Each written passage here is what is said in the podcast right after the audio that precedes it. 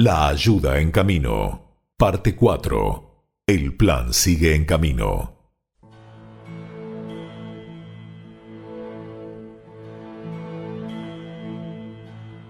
Gobernador, conozco el medio que debe utilizar usted para que no se sepa en España lo que el almirante ha explorado y encontrado en esta parte del Nuevo Mundo.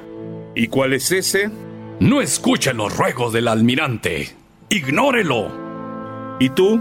¿Sabes en qué parte de la isla se encuentra toda esa riqueza que dices? Se me va la vida en ello, gobernador. ¿Sabes que si esto llega a los oídos de sus majestades, la pena que recibirás será la muerte. No temo a la muerte. Soy un soldado. Descarto que has llegado hasta aquí solo por la ambición de hacerte rico y poderoso. Es lo que más deseo. ¿Y si le ofreciera un medio para que ese deseo se haga realidad? Según. ¿Y cómo? Fiesco, ya te tengo en mi poder. Si quiero, ahora mismo podría darte muerte por ser traidor al almirante. Persona muy querida para la corona, sobre todo por su majestad doña Isabel. Gobernador, mi vida es suya. Disponed de ella si le place. No, capitán. Mi misericordia es grande. Mi perdón es a cambio de un sacrificio que será beneficioso para todos. Hablad con entera confianza. Estoy a merced de vuestro poder.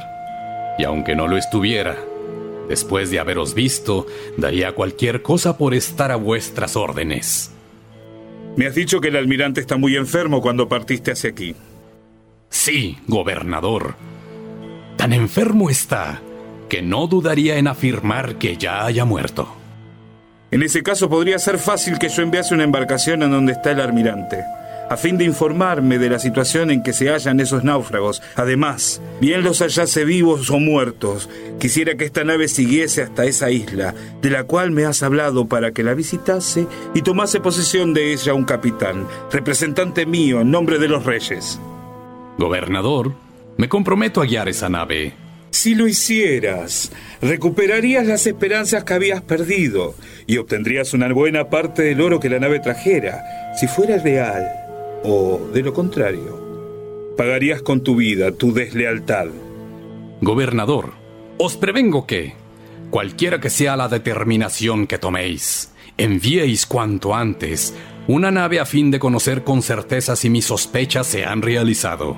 Si el almirante ha dejado de existir, Tranquilo, muy pronto saldrá una carabela y vos tendrás el honor de ser de su capitán.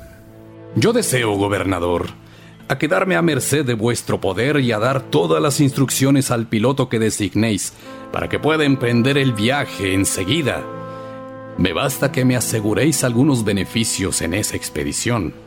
No, quiero que seas vos quien dirige esa nave, porque de todos modos lo tengo a usted en mi poder. No lo olvide, Fiesco. Pero antes de eso, deseo que me acompañe a Jaragua Quiero que sea testigo de cómo se trata a los nativos que se levantan contra la autoridad que poseo aquí en la Española, otorgada a mi persona por sus muy católicas majestades Isabel y Fernando.